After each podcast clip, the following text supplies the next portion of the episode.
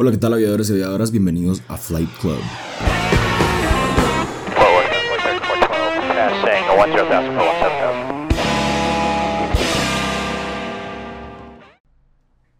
Antonio, ¿quieres empezar vos? Ya empecé, Antonio. Ponete vivo. Hola, os- José. Ya estoy bien, hombre, yo. ¿Qué rollo? ¿Cómo estás? Bienvenido otra vez al podcast. Otra vez. A mí esa vacuna que me pusieron paja son... Yo le dije a mi papá, a mí me inyectaron diésel. A la chingada, te lo juro. No, hombre, es que ¿cuántas veces te ha dado gripe? Dos. Pero, dos pero no es gripe. Yo digo que es alergia. Es que yo creo que es como sinusitis o algo así, vos, de que no me duele la cabeza, no me duelen los ojos, pero sí congestión, pues. Porque sí me dio gripe dos veces, suponiendo que fuera gripe, pues. En, ¿qué te gusta? Una semana. Una semana me enfermé, una semana bien. No Y más. la otra, Como unos 15 días. 15 días de fresh, decís vos. Ajá. Ah, bueno, sí, ah, mientras estaba de viaje. Pero sí, o sea, me he enfermado bien rápido y en, y en poco tiempo.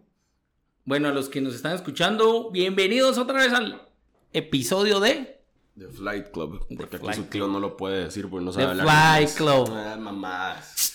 Oye. Este.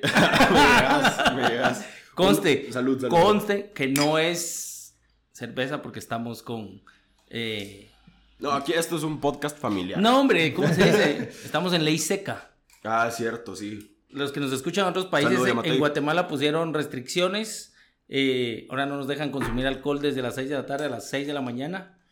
Entonces estamos con agua mineral, Porque somos sanos. porque somos sanos. Somos, me incluyo solo yo. Me- Eh, ¿Querés presentar al invitado, Antonio? Pues me daría gusto presentar al invitado.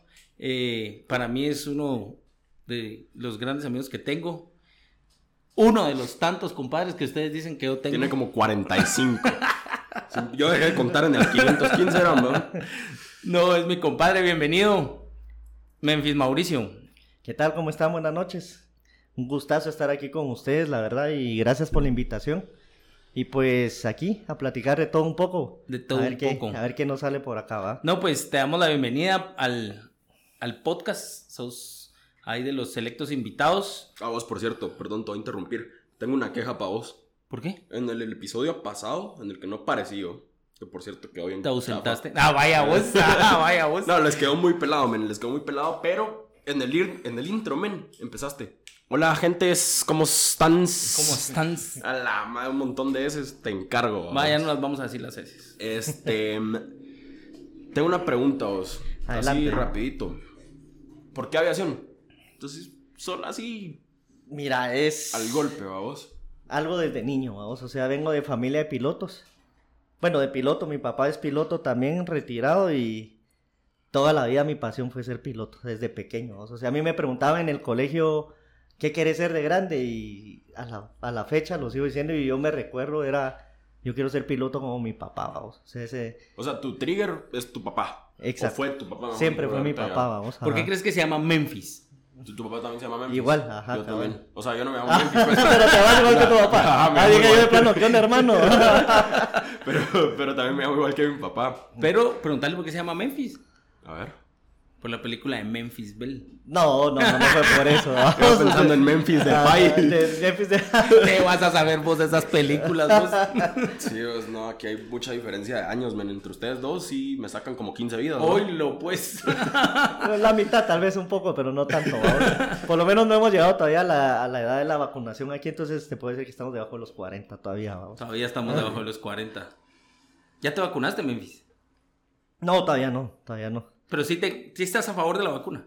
Sí, la verdad que sí, porque al final de cuentas es como cualquier vacuna, como No, la influenza. una, ajá, como una de la influenza. O sea, de que te va a ayudar en algo, te va a ayudar.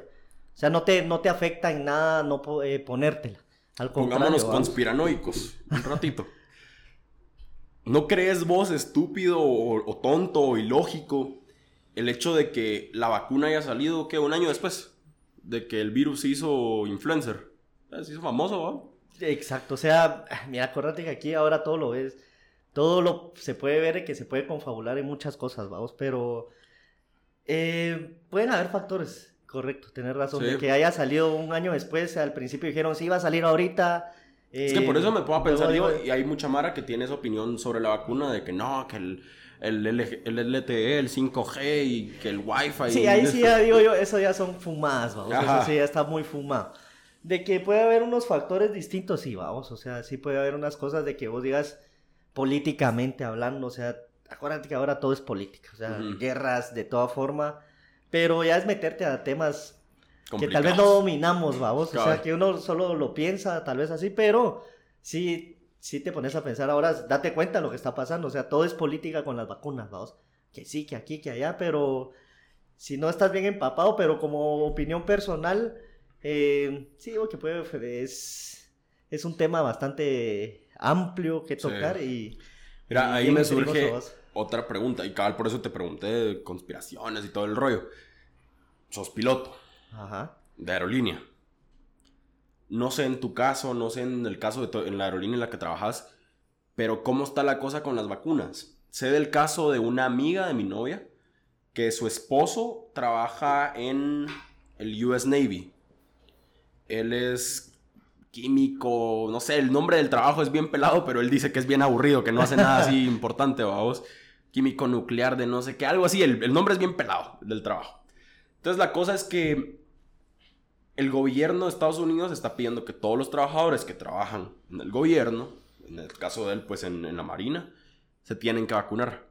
¿Cómo está la cosa con aerolíneas? ¿Los pilotos se tienen que vacunar? ¿Tripulantes? Sí, no. Pues mira, eh, un día me puse a pensar en eso porque realmente no habían tocado el tema a nivel mundial, no es así de que digan las aerolíneas, ya vacunamos a nuestros pilotos, eh, a nuestros tripulantes, a nuestros mecánicos. Y como he visto, o sea, sí está la primera línea, que son los médicos, definitivamente, porque son los que están enfrente de, de que están atacando la enfermedad. Eh, la gente que está trasladando, nosotros somos los que trasladamos a toda la gente que viaja en el mundo. Somos también de primera línea, vamos, o sea, estamos nosotros podríamos ser las personas que estamos transmitiendo ese virus, vamos. Entonces, eh, no se ha suscitado, yo no había visto nada hasta que ahora hace poco en la empresa sí vi que en los diferentes países que se trabaja están empezando a, a decir, bueno, sí, los trabajadores de la empresa los vamos a vacunar. Mucha gente de la empresa lo que ha aprovechado es cuando se viaja a los Estados Unidos, ahí se van a vacunar, entonces ya son por cuestiones más que todo personales, pero hasta ahora se ha visto que la empresa ya se está preocupando. En Pero cuidar a su en- gente. en Pero cuidar a entonces la no es como que sea solo... O sea, a ver, no solo es una preocupación, sino que es una obligación.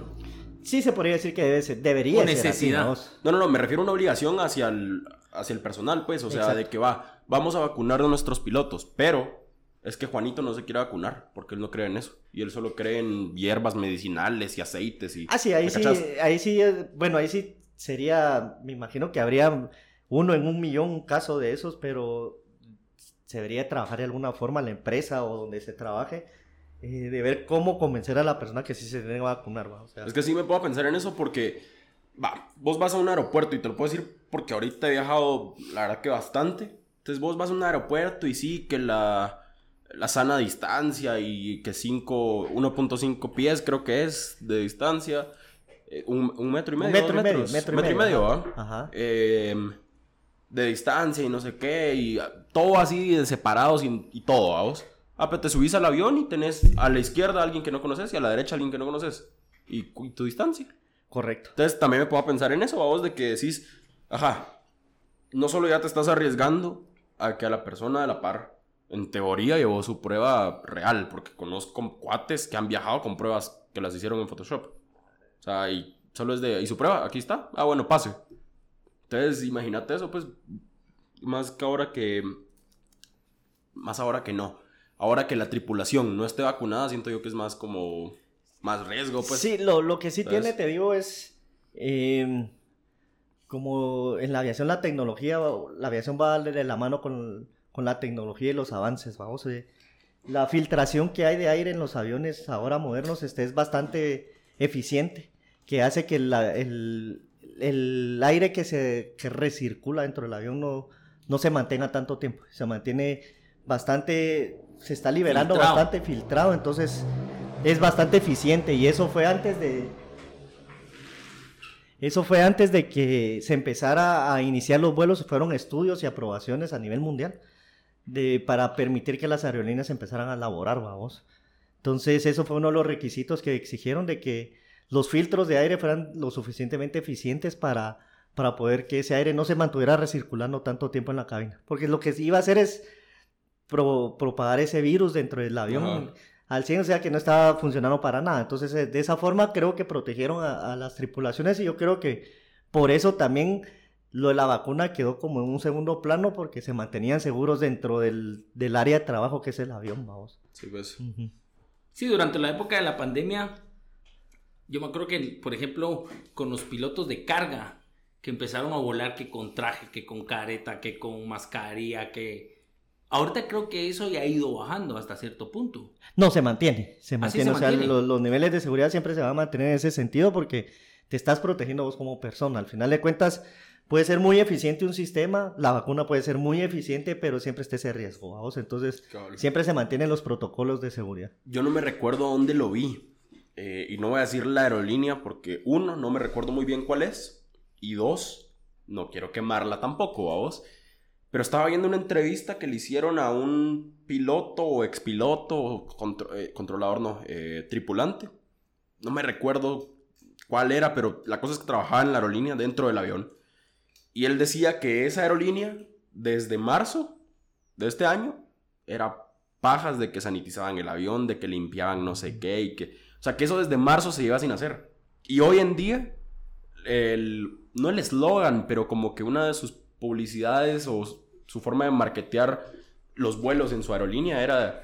Sí, brother, o sea, aquí venite, todo sanitizado, todo limpio, todo no sé qué. Dice que eso es falso, que sí lo hicieron, pero que desde marzo llevaban sin hacer nada, pues. Sí, pues. Entonces, no sé. Acuérdate que eso se puede de ver en cosas. cualquier lugar, vamos. O sea, sí.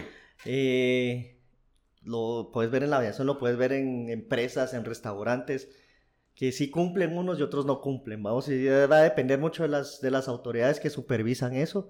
Pero realmente yo te podría decir que de- del 100% de aerolíneas que vuelan, te podría dar un 80%, 85, 90% de, de aerolíneas que sí cumplen con esas regulaciones, porque al final de cuentas de eso vi- vive una aerolínea. Entonces, si una aerolínea viene y, y se vuelve otra vez a cerrar un país y, eh, o vienen y te dicen, mire, usted no está cumpliendo con algo, te van a dar el, la- el permiso de volar, entonces te va a afectar. Entonces, Sí. preferís mejor cumplir con eso porque te va a ayudar. Al final de cuentas. económicamente se van a ver afectadas las aerolíneas otra vez. O Exacto. sea, el- ahí sí que la pandemia, si a uno de los rubros que más vino a pegar fue precisamente a la aviación, Exacto. por el tema de pérdida de vuelos, rutas y cuánto se cerró.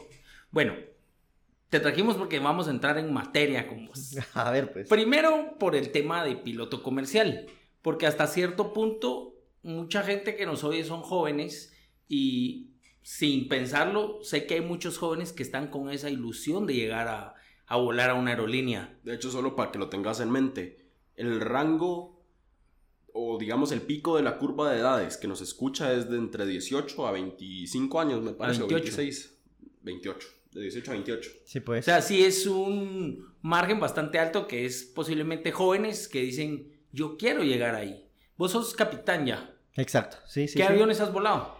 Eh, en la aerolínea. ¿Sí? Es- es- mira, he volado como copiloto el- la familia de Airbus 320, o sea que es 320, 319, 321. Como capitán Embraer 190.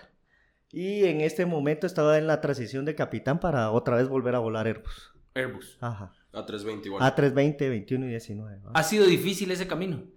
Sí, bastante. Contanos dónde empezó Memphis. Oh, espera- espérate, contanos. Que critica las heces, pero él la dice. Desde- bueno, los inicios, como les, les comentaba, va mucha este desde pequeño. La ilusión era desde pequeño, o sea, yo me veía eh, volando un avión, definitivamente.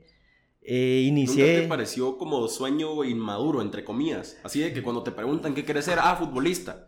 Ah, sí, pues, ajá. Actor, en mi caso. Doctor o cosas ¿Sabes? así. No, fíjate que lo tenía bien, bien cimentado porque, como te mencionaba, mi papá también fue piloto y me llevaba a volar, vamos. O sea, no me sentaba y que tomara los controles ni nada, simplemente me decía, subite, vamos, yo voy a dar instrucción.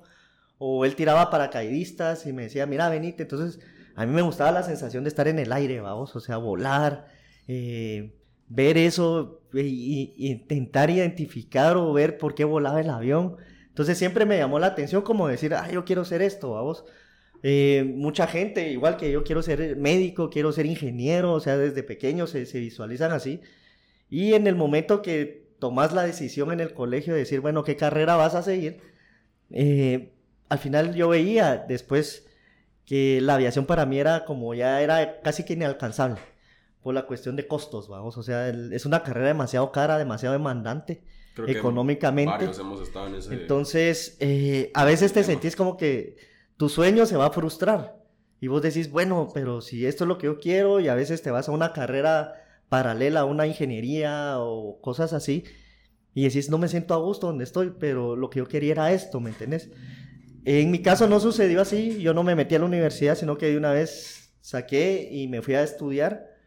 Desde los 17 años que me fui, a- me fui del país, eh, conseguí una beca, me puse a investigar. En esas épocas el internet era, estamos hablando del año 2000, o sea, estamos hablando de hace mucho tiempo. 50 Eh, quetzales la hora. El que hacía ruido todavía. para Cabal, que- entonces para te, te- venías y te, te informabas por otros medios, vamos, porque te escuchabas de que contaban esto, entonces todo era por papeles. Eh, logré conseguir la beca, me fui tres años fuera del país, regresé ya graduado como piloto. Eh, una carrera muy dura de estudiar, como cualquier otra. O sea, yo nunca comparo, yo digo, es, es más que esto, sino que toda carrera es difícil y tiene y requiere mucha exigencia. Todo requiere una exigencia. Yo siempre he dicho, eh, nunca me creo más que nadie porque todos tenemos, a mí me pones a hacer un trabajo de ingeniería no lo sé, me- o con un médico me habla y no sé de medicina. Yo sé lo que sé de mi carrera, vamos, en mi ámbito. Y, y es una carrera muy exigente, muy demandante. eh, casi todo es en inglés, entonces tenés que tener un nivel alto de inglés porque ¿Tenés un nivel alto de inglés? ¿Vos? pues yo consideraría que sí, vamos, o sea, no te puedo decir sí porque sería como muy egocentrista, pero eh, tengo que tener un alto grado de inglés, un nivel alto de- definitivamente para poder estar en la aviación, más ahora en la aerolínea que todo es en inglés, te comunicas en inglés, vas a países en Estados, vas a Estados Unidos, un país de que es todo en inglés, entonces y el idioma inglés es el idioma universal en la aviación, vamos. ¿Y eso lo fuiste agarrando en el camino, digamos? ¿O estudiaste antes inglés? Sí, lo estudié antes. A- Aparte que sí me gustaba mucho el inglés desde pequeño, entonces le metí mucho al inglés. Ya en la academia donde yo estaba, recibíamos clases de inglés y pues como tanto me ha gustado, sí estaba yo en el, en el área avanzada de inglés, entonces me llamó, me llamó mucho la atención el inglés. Eso, eso me, fa- me facilitó bastante. Sí, pues. Los manuales y el entendimiento de todo, porque como te repito, todo es en inglés, vamos. Sí. ¿Qué más? Entonces, eh, te digo, camino ha sido largo. Son aproximadamente 21 años de estar, 20 años de estar trabajando de- como piloto. Eh, al llegar al punto de la aerolínea, entonces, como te decía, al llegar al punto de la aerolínea, ya llevaba 10 años de estar volando. Eh, se presentó la oportunidad, gracias a Dios, eh, entré a la aerolínea en el año 2010. Ahí empezó el, el mayor reto. O sea, todo esto es una etapa, vamos. Eh, tus primeros retos es aprender a volar, aprender qué significa la aviación, entender qué es un avión, quitarte el miedo de volar. Es, son muchos riesgos, muchos factores. Ya lo sobrepasaste ya 10 años de estar volando y entrar a, a, como lo he mencionado siempre, te tiras a las grandes ligas. Ya el volar en una aerolínea es un grado mayor, es como decir vos, ya estoy sacando una maestría en esto. Eh, los aviones ya son de última tecnología, eh, tenés que estudiar más, te tenés que profesionalizar mucho más, tenés que ser más estricto con, con tu Con persona, con uno mismo, a decir, bueno, yo tengo que exigirme esta forma. Eh, es un cambio bastante radical de estar volando normalmente en aviación general a volar en, en aviación comercial porque ya te, te regís por ciertas por ciertos reglamentos por ciertas leyes te regís por horarios eh, es un trabajo bastante demandante es ¿Y esa era tu meta vos? mi meta ¿O sí. fue así en el camino? Fíjate que, salió? no, sí, de hecho sí, mi meta siempre era escalar más, vamos, o sea, aprendes y siempre vas viendo, te vas pidiendo más, vaya, yo quiero hacer ahora esto, yo quiero hacerlo ahora lo otro. Vos solo te vas poniendo tus metas. Solito, entonces, eh, mi mayor meta era, yo quiero volar ese avión, entonces, bueno, te enfocas en eso y si peleas y vos mismo te vas exigiendo lo logras. Y como te lo, lo- logré llegar a ese punto 10 años después de que yo me gradué piloto. O sea, no es de la noche a la mañana eso, o sea, es un camino bastante largo que llegan momentos en que vos decís, ¿será que valió la pena o no valió la pena el haber estudiado de piloto? Pero si te mantenés en la línea y sos perseverante, lo logras. Tenés que tocar muchas puertas, tenés que avanzar mucho, no es un camino fácil. Eh, la carrera de piloto no termina cuando, cuando te sacaste tu licencia. La carrera de piloto seguís estudiando, estudiando a la fecha en la aerolínea o en donde estés trabajando. Eh, siempre tenés que estar estudiando, tener recurrentes, simuladores, exámenes escritos, otra vez. Entonces, la aviación no terminas de estudiar nunca, porque todo va avanzando conforme la tecnología avanza, la aviación avanza, salen cosas nuevas.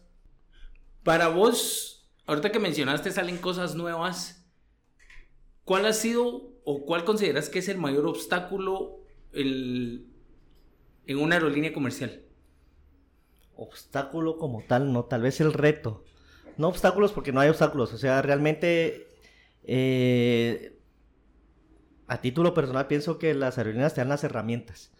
Lo único que el obstáculo tal vez sería uno mismo, que vos, vos no te dejas, eh, no permitís avanzar con, con- conforme va avanzando la tecnología en la aviación. O sea, tal vez te volvés así de, ay, yo ya no estudio, ya no leo, ¿esto para qué? Entonces tal vez es el mayor obstáculo. Vos como persona, vos mismo te, te obstaculizás a querer avanzar con lo como va la tecnología avanzando y eso te va haciendo que te quedes atrás. Y te vas quedando atrás y ya vienen otros pilotos atrás, otras generaciones que dicen, si yo voy aquí avanzando y... Con mejor profesionalización. No mejor profesionalización, con otro punto de vista distinto, vamos. Entonces, eh, el mayor obstáculo sos vos como persona. Vos mismo. Vos mismo, ajá. Y el mayor reto, como vos lo decías. Eh, eso es muy personal, ¿no? Sí, porque tu reto, o sea, vos te lo, te lo impones. O sea, vos te impones la- el reto, la meta que vos querés. O sea, eh, como les digo, yo entré a la aerolínea como copiloto y, y- y yo me visualizaba como capitán y eso te enseñan en una aerolínea. Entraste como, como copiloto o como primer oficial. No te quedes ahí. Ajá, visualizate como capitán. Aquí vas a entrar y, y acordate que entraste porque vos querés ser capitán. Entonces empezá a mentalizarte, empezá a exigirte, porque vos vas a pasar a la otra silla y un día vas, vas a llegar a ser capitán. Fuera de micrófonos, me estabas diciendo que el llegar a ser capitán para vos es como tu sueño, a vos, el, como decir, ah, chinga, lo hice. Pero también decís que te gusta como ir escalando a vos. ¿Cuál dirías vos que es tu meta? Así ya de que si hoy te, te matan o te morís o lo que sea, tocamos madera, ¿no? Aquí hay madera. Pero, o sea, si algo malo pasa de que te morís, cumpliste. O sea, vos te quedaste satisfecho, no te quedaste con un, ala, hubiera hecho esto. O ala, todavía me faltó esto. O sea, ¿crees vos que ya la cumpliste o si no, cuál es? Fíjate que, bueno, eh, como piloto creo que todos llegamos a lo que queremos es llegar a comandar una nave eh, con pasajeros y todo. O sea, el avión que más hemos, con más pasajeros que he volado es 200 pasajeros. Entonces, eh, ya es una responsabilidad que llevas en tus manos, vamos. Em, ya independientemente llegaste a ese tope. Para mí el tope era ser capitán. Ya ahorita es como que decir vos, eh, bah, se presenta una oportunidad de irme a otro país, trabajar en otra aerolínea, conocer otros países, Volar X o en, en otra, ajá, volar un avión más grande o un avión más pequeño, pero estoy volando en diferentes áreas del mundo. Tal vez eso ya sería, pero como ya el top ya llegué. El top era ser capitán. Ah, vos ahorita ya estás. Estoy realizado en mi carrera, vamos. "Lo No logré". conforme, porque tampoco puede ser un conformista. Yo No, creo que uno no debe ser supuesto. conformista, pero si llegué a donde yo quiero estar y para mantenerte en ese punto, entonces decís, ah, va, ya estoy aquí, quiero ir creciendo como capitán en el puesto donde estoy. Ah, vaya, entonces venís vos, vos solito te pones esas metas y decís vos, ah, va, si se me presenta una oportunidad, que bueno, me voy a otro país, vuelo a otro tipo de avión, como te digo, otras regiones y todo, pero eh, para mí a título personal llegué al tope, donde yo quiero estar. O sea, como decís, igualmente toco madera. eh, si yo muero, muero feliz porque llegué a donde yo quería estar. O sea, este era mi sueño, O sea, no ser capitán, con vamos. ninguna espina de nada. Exacto, ajá. O sea, comandé un avión y ese era mi sueño como, yo creo que como cualquier piloto, ese es, ese es el sueño, llegar a comandar un avión y vos ser el capitán de ese avión y verte con tus cuatro barritas, eh, y decir, lo logré. O sea, llegué, después de haber recorrido, yo llegué a ser capitán después de ocho años en la empresa, más los 10 años, después de 18 años de haber empezado a volar, se me presentó la oportunidad de ser capitán, la empresa me dio la oportunidad, lo logré, y llegar a eso, decís vos, ya, estoy aquí. O sea, llegué al top, Valió pero la eh, pena. valió la pena, pero decís vos, bueno, te sentás tu primer día como capitán y en ese momento viene y cambian las cosas, viene la responsabilidad. Vamos, o sea, el- el- la responsabilidad ya recae sobre vos, entonces es otro tipo de trabajo, es cierto, llegaste al- a donde querías, pero es mayor exigencia, mayor responsabilidad, ya no solo es volar el avión, ya, ya estás encargado de muchas cosas, entonces conlleva muchas cosas y eso es la experiencia que vas eh, jalando con muchos años de, de estar volando. La, la aerolínea como tal sí recae esa responsabilidad sobre vos. Pase lo que o lo que deje de pasar dentro del avión es responsabilidad tuya. Y eso sí, mira, y eso no solo lo podemos ver en, en, en una aerolínea, o sea, eso es a, a nivel general en la aviación. Sí, yo creo que desde que empezás, por ejemplo, en el caso con los alumnos les inculco, les digo, mucha la responsabilidad de ustedes, siendo capitanes. Si vos en el momento que te subís al avión, vos sos el encargado de ese avión. Lleves o no lleves pasajeros, o vas en un avión pequeño, en un avión de dos plazas, de cuatro plazas, o llevas un avión comercial, o hasta llevas carga, vos sos el responsable de ese avión. Y vos como capitán sos el que tenés toda la responsabilidad desde el momento que te nombraron capitán de ese avión, y desde ese momento vos sos responsable de ese vuelo. ¿Cómo está la cosa en el cambio de copiloto a capitán? O sea, ¿te sentiste, no sé, asustado por el cambio de... O sea, sé que lo querías, lo mencionaste, que ese era tu meta, tu tope, pero te sentiste, no sé, asustado en el sentido de, ok, va. Por el cambio de Como, responsabilidad, ajá, vos. como copiloto, eh, sin demeritar a nadie, por supuesto. Como copiloto iba ahí viendo nada más los pajaritos, qué bonito. Ahora como capitán, a la madre, hoy sí tengo la mera responsabilidad. O, caso contrario, te sentiste nave, o sea, decís vos, men, me lo merezco, sí, o sea, sí, está chido estar aquí. Sí, mira, son. Yo creo que, se te- que son muchos sentimientos encontrados, muchos pensamientos encontrados, tanto como me lo merezco, como también ahora es una mayor responsabilidad, o sea, ya no solo es el volar, porque vos como copiloto, igual, como vos decís, si no es menospreciarlo a uno, igual sos un piloto, y estás ahí porque sos un buen piloto, y lo único que no tenés esa carga de responsabilidades que tiene el capitán. Entonces te encargas vos simplemente de volar, de ir aprendiendo de- del capitán, o sea, vos vas aprendiendo de él, de todo lo que él hace y todo, entonces en ese momento vos estás como absorbiendo todos los conocimientos de él y sin embargo seguís volando y seguís siendo piloto. Es como una etapa de formación, digamos. Ajá, exacto. En cambio, cuando ya transicionas a ese punto, eh, como lo, te lo mencionaba anteriormente, era ya no sos vos el que volteas a ver al capitán, a vos te voltea a ver alguien más, entonces ya vos sos el ejemplo de ese copiloto y el copiloto te va a preguntar a vos, ¿Qué a capitán, ¿qué hacer? hacemos? Eh, ¿Usted qué recomienda?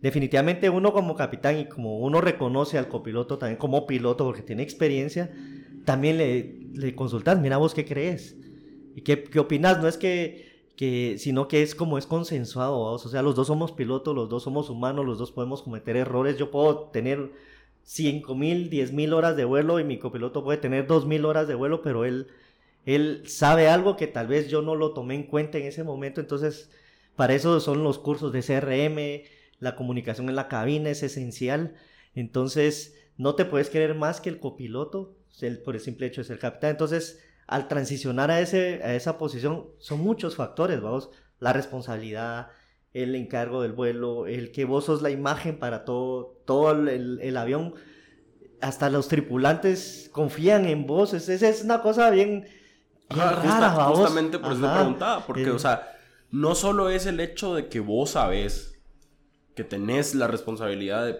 en tu caso, en la- el vuelo que decías que eran 200 pasajeros, ¿no? ¿Correcto? O sea, no solo es eso de que tenés el, el peso, llamémoslo así, de decir, men, tengo que llevar a 200 personas a salvo a su destino. Sino cómo ya te ven los demás. Ah, exactamente, ajá, o sea, sino que el saber que las personas te están diciendo, Memphis, aquí está mi vida, brother, llévame. Exacto, ¿Sabes? vamos, ajá, sí. O sea, por eso te preguntaba que si no te, no sé, si no te sentiste nervioso tu primer día como capitán, porque yo creo que a mí sí me va a pasar, o sea, no ponerme nervioso de que, ay, lo voy a dar vuelta al avión, sino que ese nerviosismo de, men, hoy sí, yo soy el mero mero, Pero también va a ser el mero mero el que le va a caer si hace algo malo. ¿a Sí, fíjate que es bien, bien, bien raro. Vos te subís a la cabina y cerrás esa puerta y no te das cuenta, o sea, te enfocas en tu vuelo, te enfocas en y no te das cuenta que vas.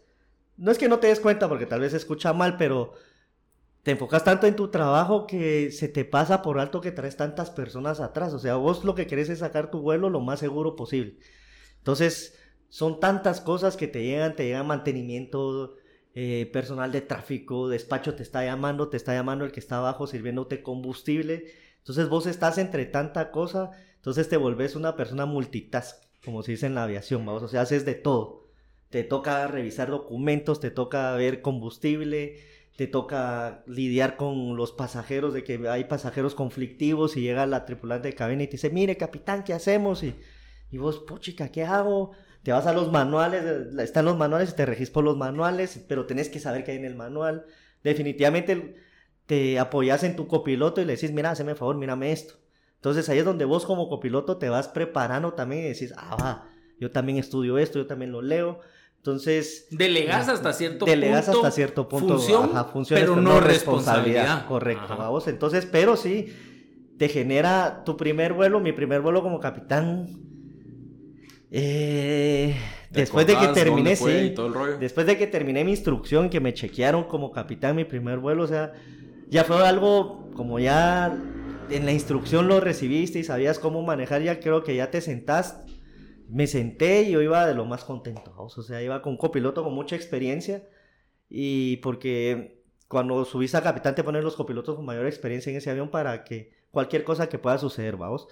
Entonces, eh, te sentís realizado. Realmente, En, en aerolínea, ¿cómo está la cosa? O sea, ponele Juan es copiloto, yo soy piloto, o pues capitán, y Juan es mi equipo para mi contrato, para la vida, no sé cuánto tiempo esté en la aerolínea, suponiendo que sí, o te vas cambiando de... Sí, a vos te ponen, eh, a vos sea. te programan, te programan a vos como, como persona, como piloto, te dan una programación y ahí vas con quien sea. O sea, o sea, te cambian. ponele, vos sos piloto 1 y volás con piloto 2. Ajá. Pero de repente te toca volar con piloto 14. Sí, con correcto. piloto- ah, Ajá, o sea, volás con, con todos los copilotos que hay en la empresa, con todos los copilotos volás. De copiloto volás con todos los capitanes que puedas volar, vamos. Sí, o sea, siempre hay cambios de roles. Entonces, aprendes a, a- a trabajar con diferentes personas, ¿vamos? No te casan con un copiloto o un capitán, sino que volás, entonces aprendes a ser Ahí es donde entra la parte del dinámico. CRM. Y ahí es donde entra el CRM, que tiene que ser, es elemental en la aviación eso, vamos. O sea, y volamos personas de diferentes países juntos. ¿Alguna vamos. vez volaste con alguien que te cayera mal? Eh, Mira sí. que no hemos dicho nada. Sí. Sí, sí, sí, ¿Y pero tenés, haces? tenés que ser lo suficientemente profesional. No hablas con la persona, pero te dedicas a, a- a tocar el tema de la aviación. O sea, el- tus procedimientos. Hablas O sea, sos que tan que- profesional. Que vos Hablas lo que tenés que hablar. Sí, llegas y solo tus procedimientos y con eso. De ahí no hay necesidad, o sea, y no necesitas ni siquiera simplemente con que tu vuelo sea seguro y vos seas lo suficientemente profesional y la otra persona también sea lo suficientemente profesional, el, el vuelo se lleva a ¿Te cabo. pasó volar con copilotos que te cayeran mal y con capitán? ¿Vos como copiloto con capitanes que te cayeran mal? De copiloto sí. De capitán, espero yo no caerle mal a nadie, vamos, pero de capitán es otro rollo, es cosa distinta. Vos tenés que darle la confianza a tus copilotos de que, de que ellos puedan consultarte y todo, entonces, y tener, yo soy de las personas que siempre he dicho, en mi cabina tiene que ser, debe haber mucha armonía. Vas a volar, vas a pasar con esa persona cinco o seis horas sentado en esa cabina, vas a llegar a un hotel, vas a ir a desayunar, a cenar, a almorzar con esa persona, vas a regresar en el vuelo otras seis horas, lo vas a volver a ver más adelante, entonces yo siempre he dicho, ¿para qué pelear? O sea, si es tu trabajo y, y tu trabajo lo vivís, yo lo vivo, mi trabajo como que es, para mí es mi hobby, o sea, el volar para mí es un hobby, vamos, o sea, yo no lo veo como trabajo, aunque es remunerado, pero no lo veo como un trabajo, para mí es hobby. Es como alguien que viene y le gusta la patineta, la bicicleta o... Y encima de eso. Y te encima, pagan y encima de eso te pagan. Sí, Entonces pues. digo yo, es el, para mí es el mejor trabajo del mundo. Me encanta. Igual puede ser un médico que es cirujano y le encanta operar y también lo es remunerado. O sea, cuando agarras un trabajo así, que vos lo enfocas de esa forma, lo disfrutas mucho más. Vamos, entonces yo siempre trato que mis, que mi cabina sea bien, ah, vaya bastante armonía. Nos toca vuelos muy desgastantes, de noche, de madrugada, que yo les digo, muchachos, o está bien, estamos cansados, es cierto, eh, nos tocó madrugar o nos tocó salir de aquí de Guatemala a las 5 de la tarde y te toca llegar a tu destino 3 de la mañana, vas cansado y al otro día tienes que salir a las 11 de la noche para llegar aquí a las 9 de la mañana y te dicen, ah, mire, capitán, es que qué desgastante. Yo les digo, sí, es desgastante, mucha, pero, Pero toca. pero toca y esto, para esto estudiaste, para esto te Es lo que preparaste. te gusta, pues, al Y final. es lo que te gusta. Al final, mucha gente me dice, vos mirás amaneceres, mirás atardeceres, mirás la- las estrellas. Eso es lo que vos disfrutás y que cuando te toca que, que mm, estás abordando y llegan niños y, y te miran con aquella cara de ala y sentate, aquí está la gallina, tomate Ojo. una foto. Niños, no, yo también paso un piloto eh, en un aeropuerto y yo así de, "Ah, O pasa una ve". persona y mire, yo estoy estudiando para piloto, yo siempre he dicho, pasa adelante, o sea, que esa experiencia que vos miras y miras al piloto y le dices, ala, y eso es lo que ustedes hacen, y puchica, ¿y para qué sirve tanto botón? Definitivamente para vos es, es bien, eh, bien agradable ver personas que les gusta lo que vos haces. Entonces eso es lo que a vos te llena y decís, puchica, sí, o sea, este, este trabajo es, no solo a mí me gusta, hay mucha gente que le encanta verlo a uno y a veces te miran y te dicen, puchica, capitán, wow. Y Ya que, hay Mara que hasta esto, que sí. aplaude vos. Ajá, entonces y se toman fotos con vos y vos decís, no, hombre, tranquilo. Ajá, ni- que fuera. Ajá, ni que saber Ajá, qué cabal. fuera, vamos, pero, eh, sí, entonces le hallas el sabor a eso, vamos. Entonces yo siempre he dicho, esto hay que disfrutar. Fí- Fíjate que ahí cabal tocaste un punto que yo quiero platicar porque el hecho que vos digas, ok, salgo a las 5, llego a las 12, 1 de la mañana, hay veces mucha gente tiene la idea, porque me ha tocado con alumnos que yo les digo, ¿por qué quieres ser piloto? Ah, porque voy a viajar y voy a conocer. Entonces tienen la idea de que el piloto llega y, no sé, llegaste a Chicago, ok, llegué a las 7 de la mañana y salgo a pasear. Porque esa es la idea que tienen, que el piloto llega, llega a pasear, llega a disfrutar. ¿Cuál es la vida cotidiana del piloto ya en aerolínea? Mira, me robaste la pregunta justamente, pero yo le iba a hacer más, más mamona para que Más mamona. así. ¿cuál es el proceso de un piloto? O sea, tu, Tu día a día. tu proceso, no tu día a día, porque se puede volver muy rutinario, digamos, pero tu proceso creativo, robémosle la frase a, a- a Roberto Martínez, tu proceso creativo en decir, ok, hago esto para que en el vuelo ya esté tranquilo. O me despierto, va. Tu rutina, pero también como que... Como, es que no sé cómo explicarlo. Como las cosas que haces que sabes que en tu vuelo te va a ayudar. No sé si tenés rituales, no sé si crees en Dios y orás. eh, no sé si haces yoga, por ejemplo, antes de... ¿Me explico? Sí, ya O te sea, ese tipo de cosas. Sí, mira, o sea, de- depende mucho. A mí me gusta mucho hacer ejercicio, vamos. Entonces yo a donde llego, me gusta salir mucho a correr, entonces ahí, ahí libero mucho estrés. El, el- la aviación es bastante estresante, vos. O sea, está científicamente comprobado que una hora de vuelo son ocho horas de oficina. Entonces, imagínate pasar seis horas y mal tiempo o problemas o una falla, imagínate eso acrecenta más ese estrés que vos tenés y no es un estrés físico, es un estrés mental, vamos, Ujú. un desgaste mental que tenés que se termina convirtiendo en un desgaste físico. Entonces, eh, a veces vos miras a pilotos y los miras tan cansados, vos con aquellas ojeras y dices, a la gran, este señor tendrá como unos 50 años y los miras, ¿cuántos años tenés? 30 y algo. A la gran, véala, Así como mi cuate que está sentado a la par pues, mía. algo así, vamos. Entonces, ¿qué es lo que pasa? O sea, como te digo, sí es bien desgastante. O sea, tenés horarios, no hay un horario fijo como que vos digas, ah, yo trabajo de 7 a 5 de la tarde, vamos. O sea, vos aquí trabajas a la, a la hora que salga el vuelo. Si te toca trabajar de 7, tal vez estás terminando a las 7 de la noche otra vez. O te toca salir a las 5 de la tarde y terminas a las 3 de la mañana. Eh, te tenés que adaptar bastante a eso, Lo tus horarios. salga, lo que vaya saliendo. Te toca, ponerle ahí un vuelo que hacemos y que te toca llegar al destino a las 12 del mediodía. Y uno de los rituales que, como vos decís, tal vez lo hago yo a- personal para poder descansar es llego, salgo a correr, regreso, me baño, como, cierro las cortinas a las 4 de la tarde porque a las 10 de la noche me tengo que despertar. Entonces te obligas a dormir, vamos. Entonces haces, es un, tomas una siesta. Sí, pues, no, es- no es como decir, ah, ya vine, me voy de shopping. Ajá, o sea, de- si sos, sos así muy masacre y muy masoquista, venís y dices, me voy de shopping y no voy a dormir. Y regresas, pero ¿qué estás afectando ahí? La seguridad de tu vuelo al regreso. Ajá, o sea, no ¿vaos? solo es el ah, pela un café y ya está. Exacto, ajá, no. Ajá. O sea, es el café, al café a muchos de nosotros en la aviación ya no te hace efecto, vamos. El café y más sueño te da. Entonces, sabes de que es bien riesgoso el, el trabajo y no es, no es un cualquier trabajo, es demasiado exigente y, y muy... La seguridad es ante todo ahí, vamos. No te cuesta el hecho de lo que decís. Son ocho horas de descanso, ¿no? Ajá. Va. Llegas a X destino a las 12. Salís a correr, llegas, te bañas, comes y a mimir. A las 4 de la tarde. O sea, tenés que 4 horas de sueño. Exacto, ajá. Ok. No te cuesta el hecho, te lo digo por mí, por mi caso. Por ejemplo, ayer.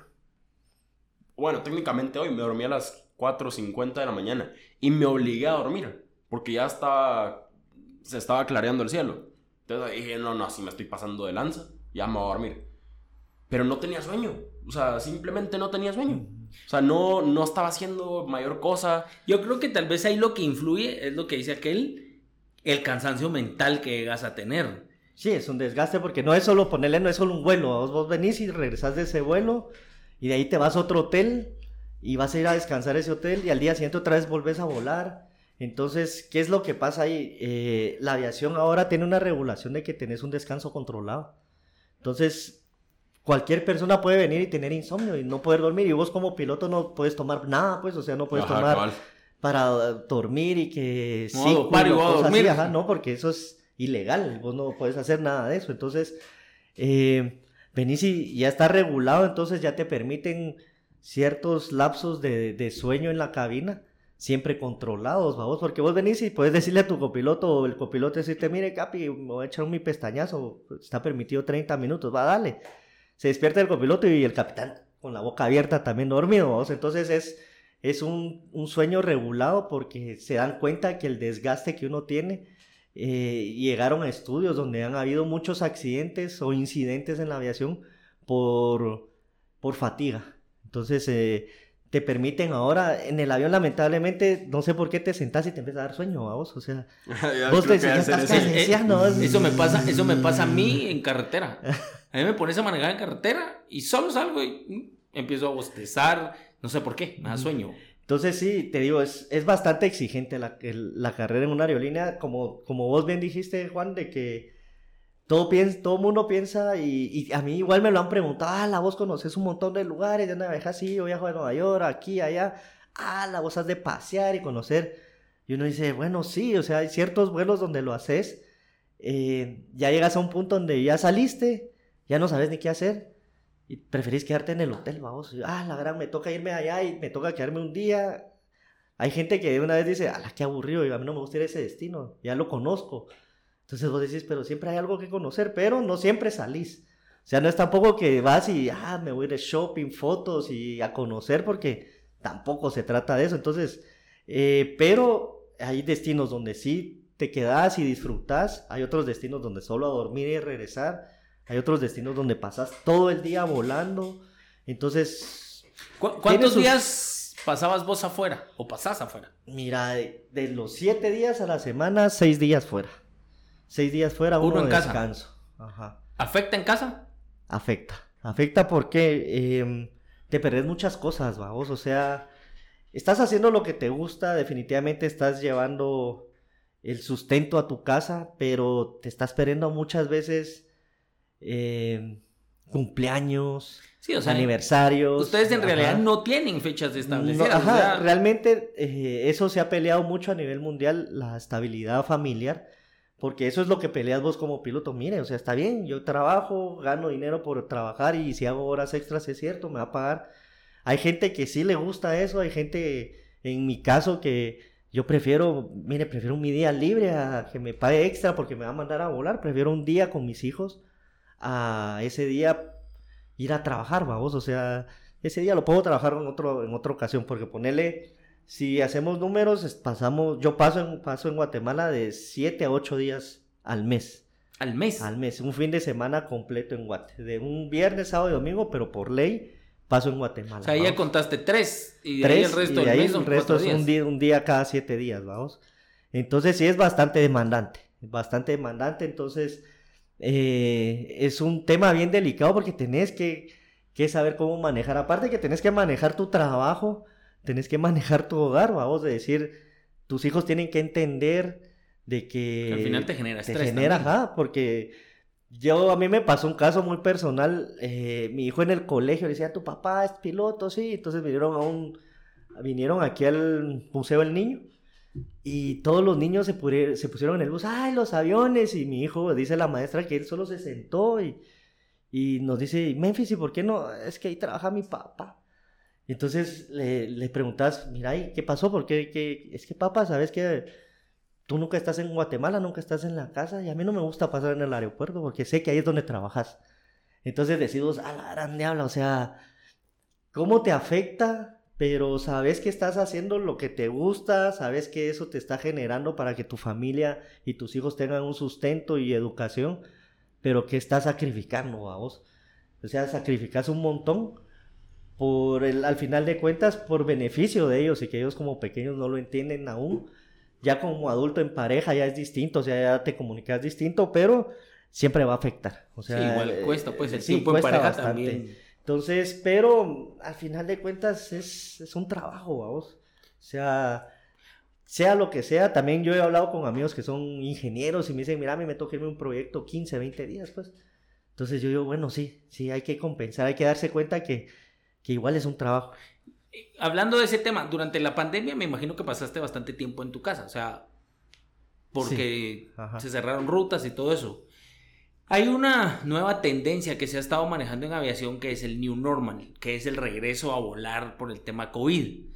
Muchos pilotos ya grandes y, con una larga carrera en la aviación, algunos han tenido esa tendencia a decir, ya no quiero regresar a volar, porque me di cuenta todo lo que había perdido con mi familia y ya no quiero perder más ese tiempo con mi familia, no que lo quiero recuperar. ¿Te pasó en algún momento por la cabeza no regresar a volar? No, yo lo tomé de una forma como, eh, este tiempo lo voy a aprovechar, porque sé que cuando regrese a volar va a ser con Otra todo, vez. otra vez con todo. Entonces aprovechar este año y, y meses que ha pasado de aprovechar estar con mi familia, vamos. Entonces eso me sirvió a mí, entonces yo dije, pero yo sé que más adelante voy a regresar y a seguir trabajando. Igual lo pasa que mencionas por gente, pilotos que tal vez ya están de muchos años de estar aquí, o sea, Sí, ya con una larga carrera. cambio, pues. a, a mí todavía me queda la mitad de mi carrera todavía a seguir. A mí me quedan todavía casi 25 años de trabajo, más de 25, o sea, casi 30 años de estar volando. Entonces no puedo decir,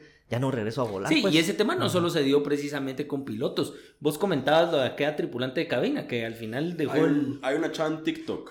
Ella trabajaba en. TikTok nos debería patrocinar. Sí, o sea. hay, una, hay una chava en TikTok. Ella trabajaba para Iberia.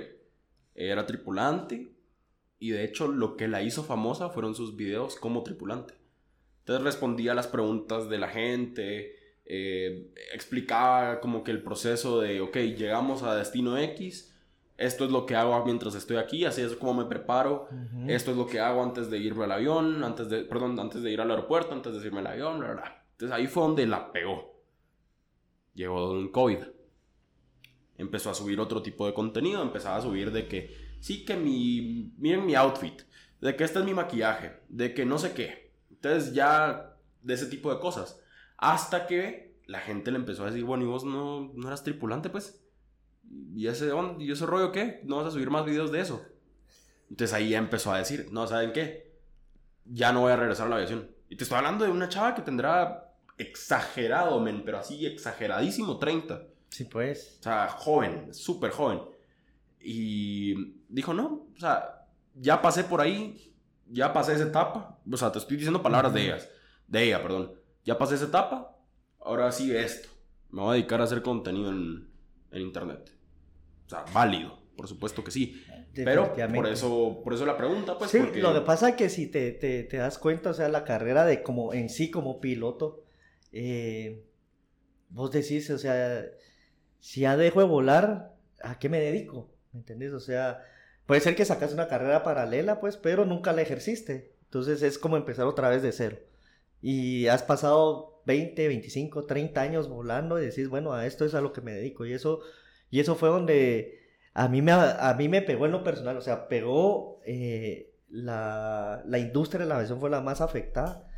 Y yo dije, bueno, ¿ahora qué hago? Vamos? O sea, tenés que innovarte, tenés que decir, bueno, no solo de, de volar se más? vive, vamos, Ajá. o sea, ¿qué más puedo hacer? Vamos, entonces empezás a decir, pero siempre te queda eso, o sea, llegas a un punto, yo llegué 10, 11 meses y dije, bueno, qué rico, estoy en mi casa, mi familia, mis hijos, eh, logré hacer otras cosas, entonces me está generando algo, pero volteas a ver al cielo, volteas a ver un avión y decís, ¿cómo me hace falta volar? Ahí quiero ir. Quiero volar. Entonces empecé a, antes de, todavía no he regresado tanto a volar, pero empecé a subirme aquí a unos aviones, a habilitar otras mis licencias y decía, sí, esto es mío, o sea, esto, esto es lo mío, esto es lo que a mí me gusta, o sea, esto es, lo que, me apasiona, esto es lo que soy.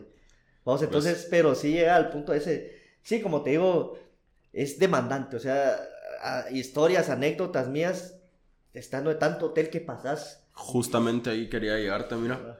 Aquí tengo apuntado porque si no se me va a olvidar después. ¿Cuántas horas tenés vos?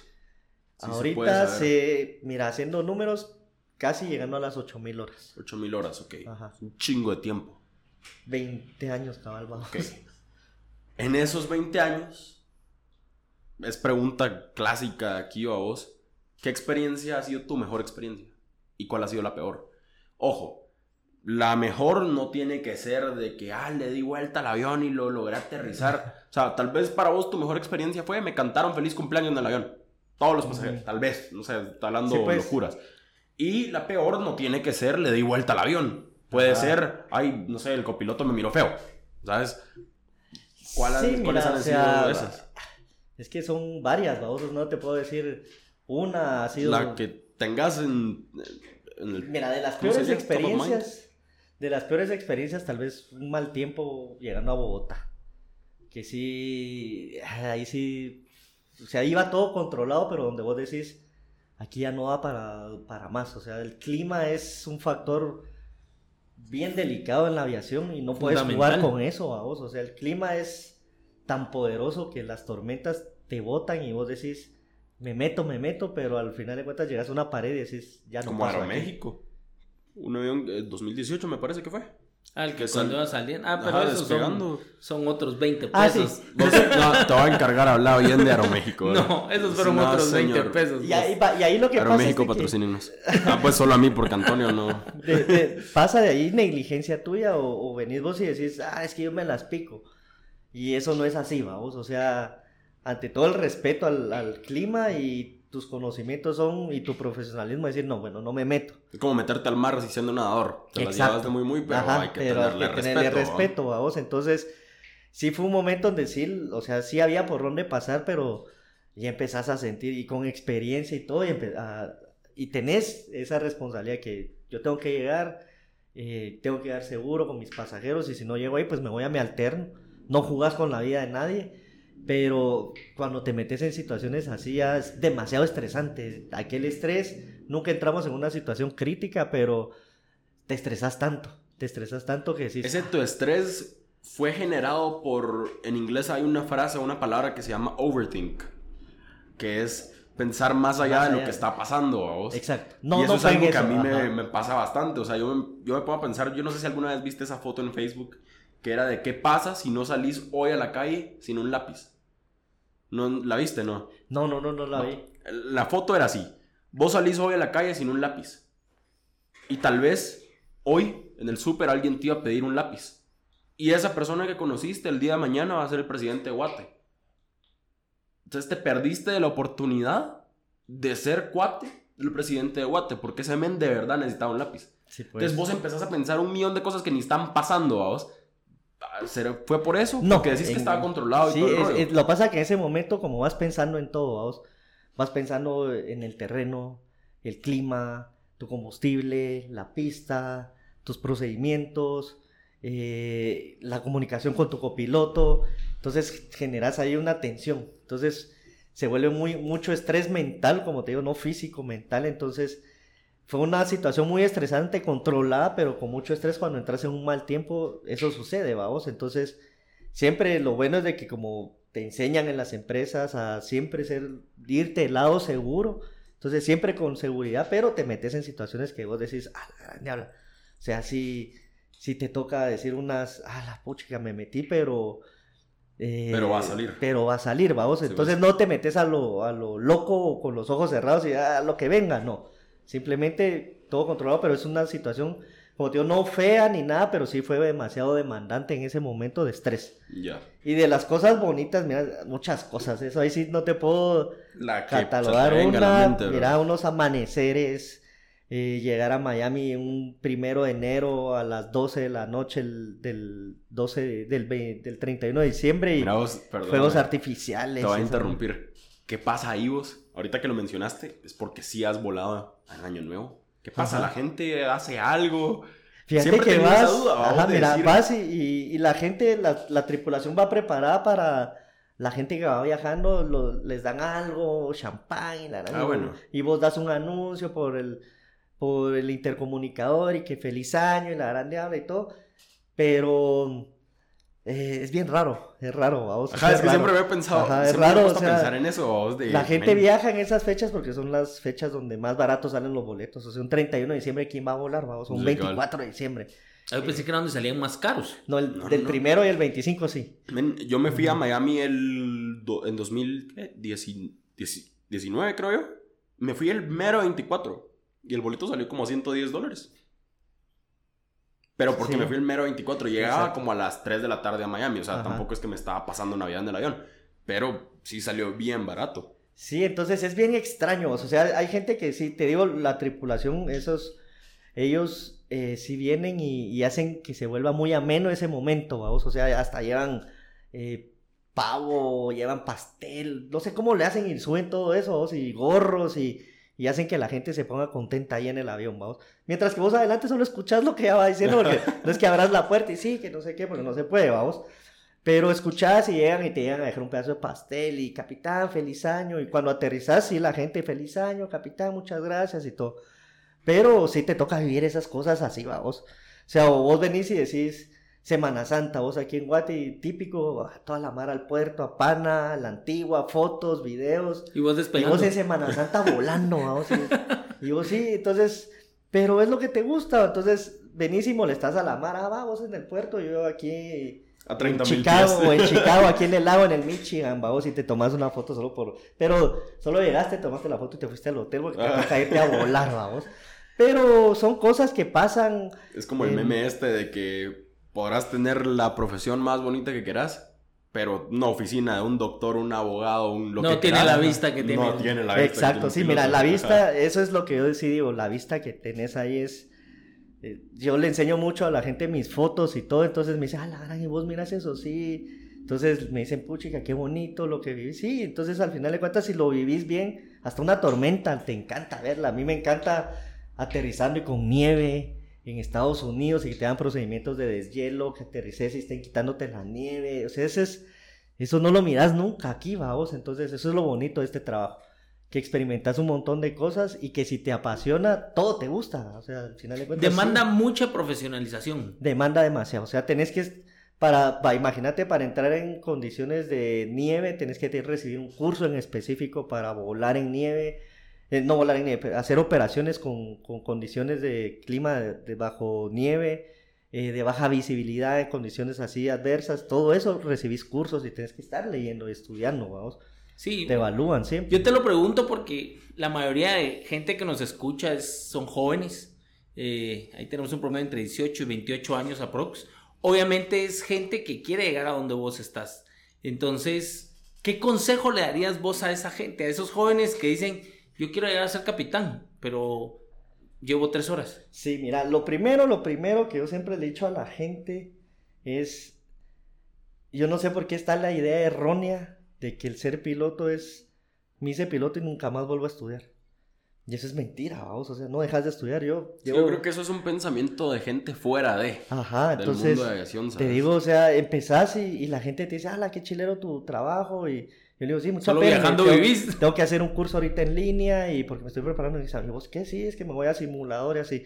Entonces, lo que yo le recomiendo mucho a la gente es, em, si la mentalidad es llegar a, a crecer bastante en la aviación, todo lo que empecé a estudiar desde ahorita, eh, cimentalo bastante bien, porque todo esto es lo que te va a ayudar en la carrera al final de cuentas. Vamos, lo comentaba con vos a- eh, afuera del aire de que uno empieza y cuando llegas más arriba se te olvidó lo que empezaste a, aprender en un principio, vamos.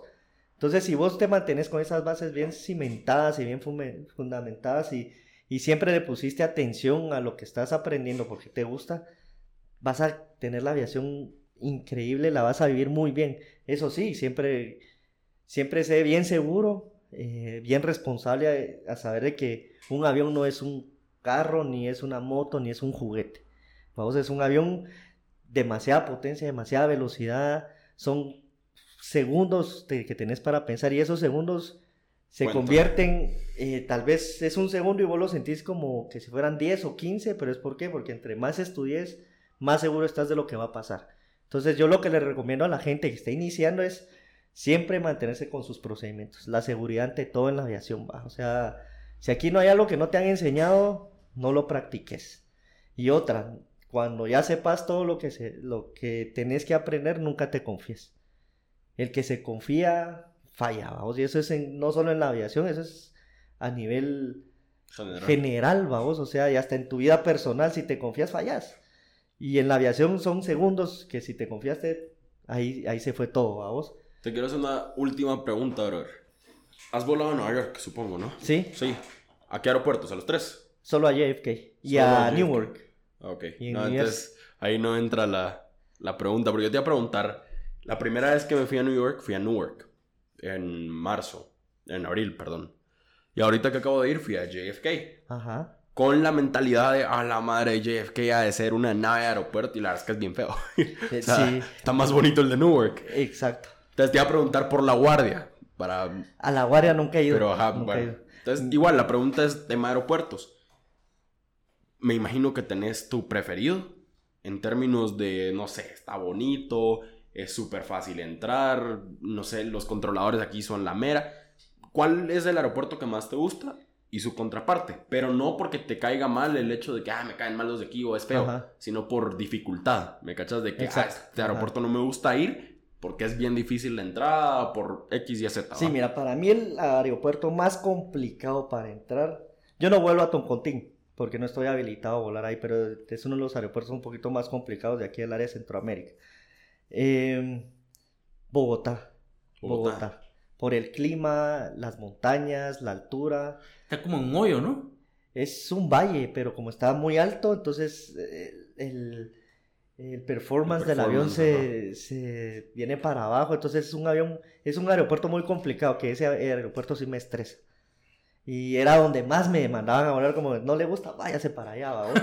Ah, Eh, Scarlett, eso te iba a preguntar, te ajá, ir seguido. Bastante, entonces no me gustaba, ¿vos? o sea, pero es un reto, ese aeropuerto es un reto para, para aterrizar y despegar, o sea, es- te, te, te genera mucha eh, proeficiencia y, te, y mucha habilidad para salir y aterrizar en ese aeropuerto. Ahora te puedo decir, en Estados Unidos todos los aeropuertos son buenos. Pasa que son aeropuertos muy grandes, muchas pistas, mucho tráfico aéreo, eh, te retan a hacer muchas cosas, o sea, son, son tan dinámicos que te hacen descender de 10.000 pies a 2.000 pies en baje ahorita y si no bajas, si no se va la cola. Entonces te retan a que vos eh, maniobres con tu avión de las formas que a vos te guste, entonces te hace interactuar bastante con tu avión. Entonces todos los aeropuertos en Estados Unidos me gustan porque condiciones de, de viento, nieve, lluvias, tormentas, de noche, de día. Aterrizas en un aero- en JFK, haces unas aproximaciones visuales de noche, donde desconectas el autopilot desde cierta distancia y cierta altitud y vas siguiendo unas luces. Y vas volando Ah, unas luces y las luces están sobre los edificios. Vos ni te das cuenta porque está tan oscuro que solo miras las luces y las luces seguís y aterrizas. O haces eh, aterrizajes automáticos, autolanding. Me tocó hacer un autolanding en Los Ángeles.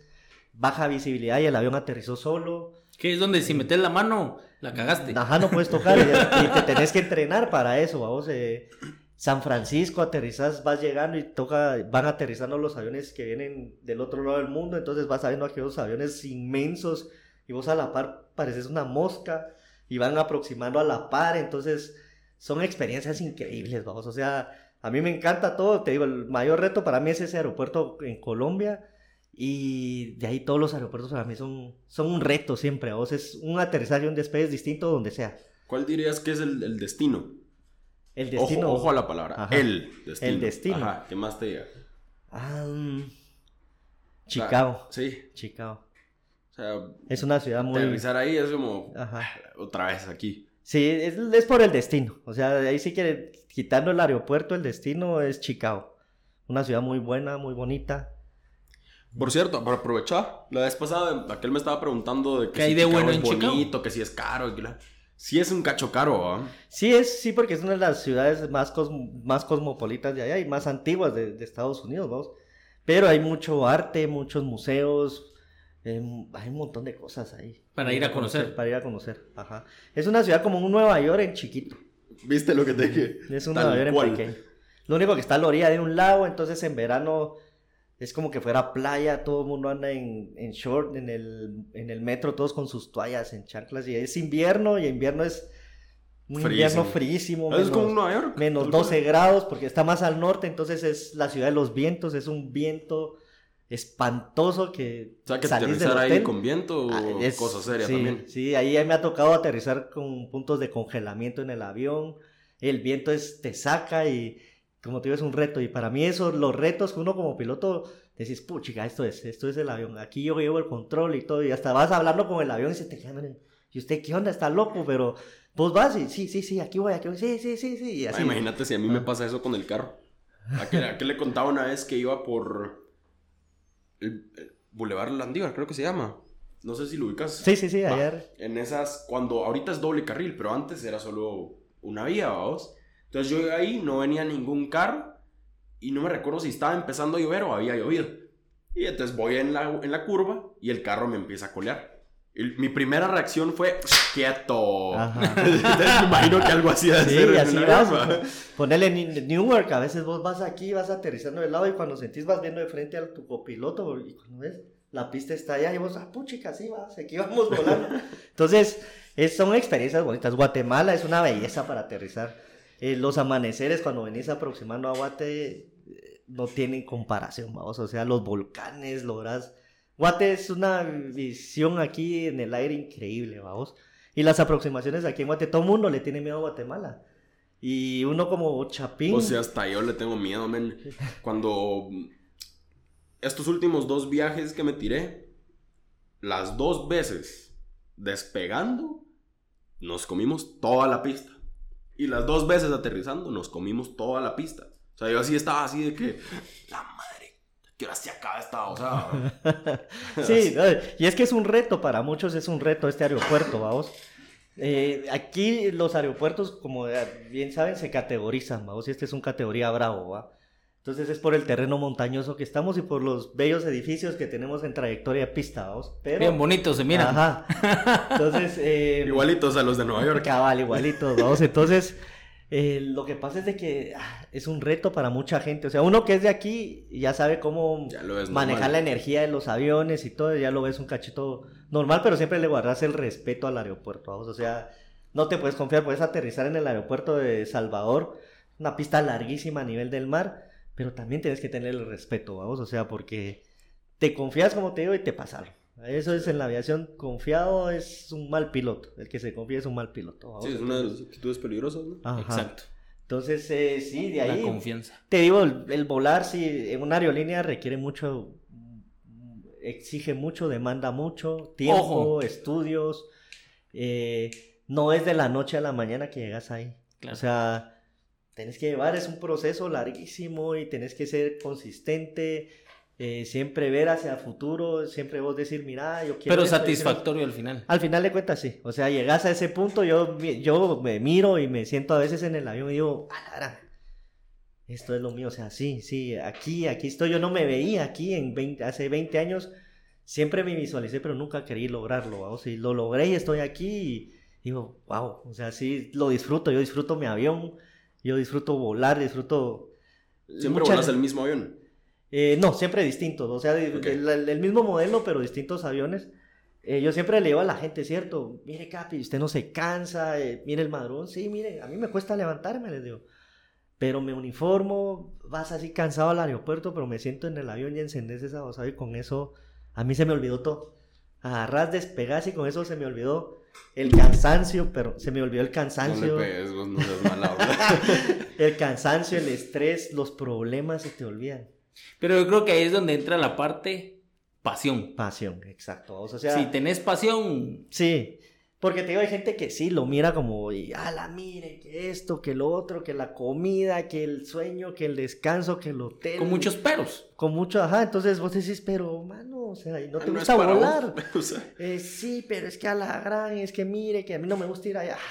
Entonces, realmente escogiste, yo sí les digo, escogiste mal tu carrera, o sea, mm, esto no es lo tuyo. O sea, te gusta volar, pero vos tenés al- un objetivo distinto. O sea, aquí es disfrutar lo que haces.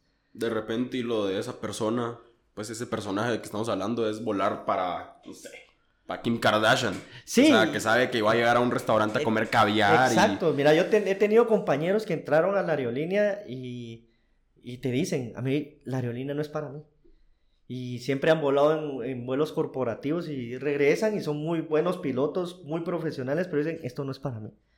Yo prefiero ir regreso a mi, a mi vuelo eh, corporativo, tranquilo, casi no vuelo, esto, aquí va. Yo no me veo todavía en un vuelo corporativo. Yo sé que quisiera hacerlo, pero no es mi momento ahorita. Y si me llegara a tocar o se me presenta la oportunidad, pues es bienvenido.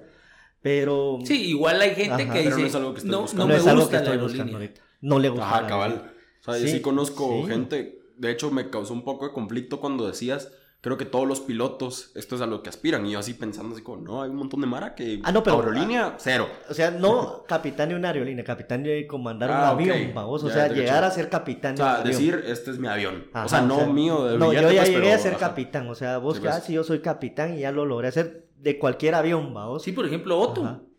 Ajá, Otto. Otto, saludos Otto. Qué Eh, rollo. Eh, aquel es debes un un piloto, viaje a Roatán, bro. Ojo, se lo digo. a- aquel es un piloto que eh, ahí lo conocemos y todo, pero aquel vos le él vuela mucho corporativo y vos le decís, ¿no te gusta la aerolínea? No. No, la aerolínea sí no es para mí. Y yo- no, y no, y no, y Sí. no. Y le digo yo, ¿y si te ofrecieran un cha-?" No, no me gusta. O sea, yo soy más de aquí. Me dice de dormir todos los días en mi casa, que al final Exacto. vienen e- esos Ujú. temas ya. a Sí, hay, hay mucha gente, he tenido amigos, compañeros de trabajo que, que han decidido cambiarse de trabajo porque dicen, yo quiero estar en mi casa.